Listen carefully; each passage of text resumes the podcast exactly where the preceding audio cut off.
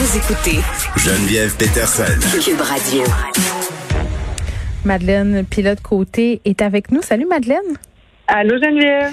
Bon, t'écrivais ce matin sur une génération qui traîne encore de la patte, les 18-29 par rapport euh, à la vaccination. Oui, j'étais comme bien déçue de ma génération. Moi, j'ai 24 ans et j'écrivais il y a quelques semaines dans le journal à quel point euh, j'étais certaine qu'on allait rapidement même dépasser euh, la cible de couverture vaccinale pour notre tranche d'âge. J'avais vraiment confiance en ma génération.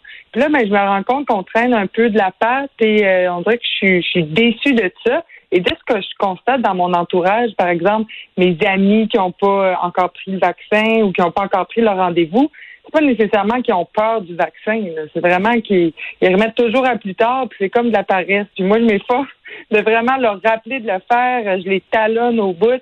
Mais euh, ce qui se passe, c'est que je pense que vu que les jeunes là sont comme moins à risque de développer des symptômes graves de la COVID, ben c'est comme si on était moins pressé d'aller prendre notre rendez-vous. C'est pas mon cas. Moi, je l'ai pris dès que je pouvais. Je suis vaccinée depuis euh, deux semaines déjà. Mais euh, je pense que c'est ça qui se passe et j'étais vraiment comme déçue de constater ça. Donc, je voulais en parler dans le journal pour essayer de motiver ma génération à, aller faire avec tu penses que ça va marcher? Ben écoute, euh, je, je pense pas. Je pense que j'ai réveillé, euh, je lisais les commentaires, là, puis je pense que j'ai réveillé les gens euh, qui ont un peu peur du vaccin. Là. Il y avait des articles qui étaient sortis comme quoi ça pouvait occasionner de très rares problèmes de cœur, comme des infections au cœur, mais tu sais, c'est, vraiment très rare et le risque bénéfice est sûrement plus grand là encore d'avoir le vaccin que de pas l'avoir. Mais oui, ça a réveillé la, la peur des gens d'avoir le vaccin. Ceci dit, je pense que c'est important de faire l'effort collectif puis de participer à l'immunité de groupe, vraiment, là, même si on n'est pas vraiment à risque de se ramasser à l'hôpital. Là, non, je euh, comprends. Mais Madeleine, euh, tu sais, par rapport au fait de, de qu'on se rend compte en ce moment, ce à quoi on aura accès à nouveau, ce qui sera possible de faire avec la double dose, je comprends pas que les gens y vont pas. Ben c'est ça. Moi aussi, il y a une espèce d'incompréhension. Puis c'est ça, ce dont je parle dans mon texte. Si je pose euh, des questions, je me demande si justement est-ce que c'est de la paresse, est-ce que c'est parce que ma génération a été comme habituée à ce que ce soit maman qui prenne nos rendez-vous médicaux. Est-ce que euh, c'est un manque de volonté? Et je la connais pas vraiment la réponse. Pour moi, c'est tellement étonnant. Et puis quand, euh, comme la semaine avant qu'on puisse prendre nos rendez-vous, nous, les 18-29 euh, ans, euh, il y a, je pense, TVA Nouvelle qui est allé faire un vox pop dans un parc à Québec.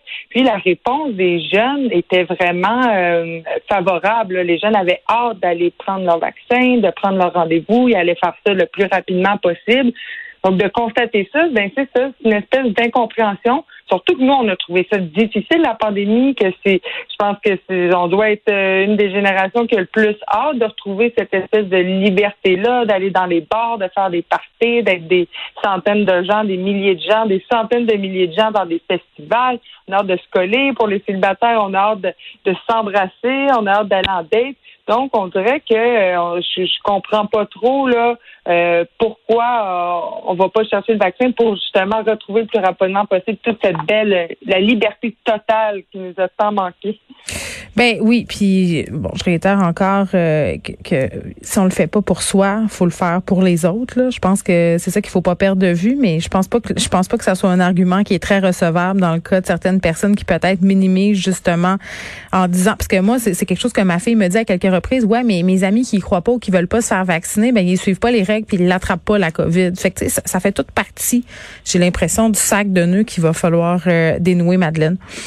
Euh, tu voulais qu'on revienne euh, sur l'émission Huissier. C'est une émission qui passait, je crois, à nouveau, qui est dénoncée par plusieurs organismes communautaires. Je dois dire que je l'ai déjà écouté.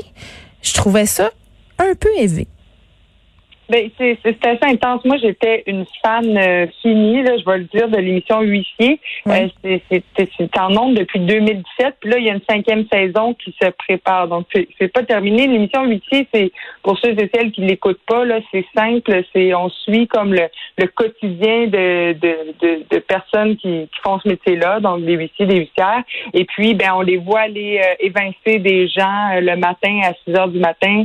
On les voit saisir des autos. Et Et euh, ce qui se passe, c'est que, euh, par exemple, quand ils vont cogner chez une personne pour l'évincer de son appartement, eh bien, on ne voit pas la personne, mais facilement reconnaissable. Si on connaît cette personne-là, si on sait où elle habite, on voit sa maison, on voit où elle habite, puis on voit aussi euh, son corps. On voit pas sa face, elle est brouillée, là, son visage. Mais attends, attends. je lisais dans l'article euh, qui en fait mention que parfois il y a des gens qui acceptaient de se faire filmer sans trop savoir dans quoi s'embarquer, étaient dans un grand moment de vulnérabilité. Puis notamment, ce qui est soulevé, c'est quand même un nouveau qui appartient à Belle Média, Belle Cause pour la cause. Puis on a déjà critiqué Belle aussi pour Big Brother d'avoir mis en nombre des gens avec des problèmes de santé mentale.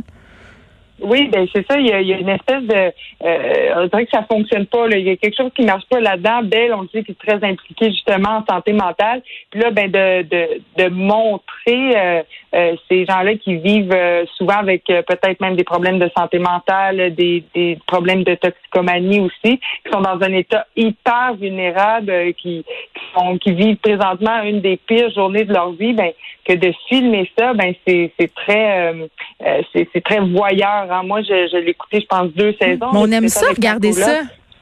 Ben, il y avait de quoi d'intéressant à année. On s'est comme posé la question, euh, ben, c'est peut-être pas, comment dire, on, se sentait un peu imposteur. de on, non, on devrait pas avoir accès à ce genre d'image-là, puis on devrait pas, euh, comme être témoin de. Ben, c'est ça de la misère que vivent ces gens-là parce que c'est la pire journée de leur vie bien souvent puis ils sont dans une position super vulnérable c'est comme si nous on était assis sur notre divan à se gargariser de leur malheur puis de leur peine puis de leur déconfiture puis eux c'est des vrais sentiments qui vivent leur vie s'écroule. Je veux dire quand tu te fais saisir chez vous c'est pas parce que ça va bien là ben non, on connaît pas tout le contexte non plus. Là, nous, on voit un petit partie, un petit cinq minutes dans l'émission, mais on connaît pas la vie de la personne. On ne sait pas euh, qu'est-ce qui l'a mené à, à, à, se faire évincer, par exemple, de son appartement. Donc, euh, il y a tout ça aussi. Puis, on a le jugement facile aussi. Là, nous, justement, en mangeant notre popcorn sur notre sofa, euh, on, on, peut juger facilement cette personne-là. Et ça mène à des, pour les participants, les ceux qui se font filmer, même s'ils acceptent pas euh, de faire euh, filmer, ben leur famille, leurs collègues, leurs amis peuvent les reconnaître. Ils vivent dans la peur euh, que ces gens-là voient l'épisode aussi. Ça peut leur fermer des portes dans la vie aussi. Il y a même une femme qui a témoigné, une participante qui avait le, visage brouillé, mais qui a même pensé au suicide après qu'on a filmé quand elle a été évincée de son appartement. Donc ça va trop loin. Là. Selon moi, l'émission devrait vraiment être retirée des ondes. Ce ah, à ce point-là, je pense que je comprenais que la boîte de production Pixcom et Nouveau est en train de regarder comment ils pouvaient s'adapter. Tu penses pas que c'est possible ben, de s'adapter? Ben, je pense que ça, ça, va prendre du temps pour euh, pour opérer des changements euh, significatifs. Puis, je pense que ça va enlever. Ben, comment l'émission est bâtie, je pense que ça va comme enlever l'essence de l'émission. Fait que oui, il faut absolument qu'il y ait des changements. Mm. Euh, si les changements sont pas bien faits, puis sont pas comme très intenses, puis qui, qui qui changent pas quasiment toute l'émission, moi, je pense que l'émission devrait être retirée des ondes. Dans le sens où il faut vraiment euh, changer de cap. Oui, mais c'est ça. Puis je pense qu'il faut se questionner euh, comme spectateur aussi. Madeleine, c'est notre dernière ensemble euh, d'ici à la fin de la saison parce que c'est la dernière semaine. Je te souhaite un excellent été. Profites-en bien. Ben merci pareillement, puis à ceux et celles qui nous écoutent aussi.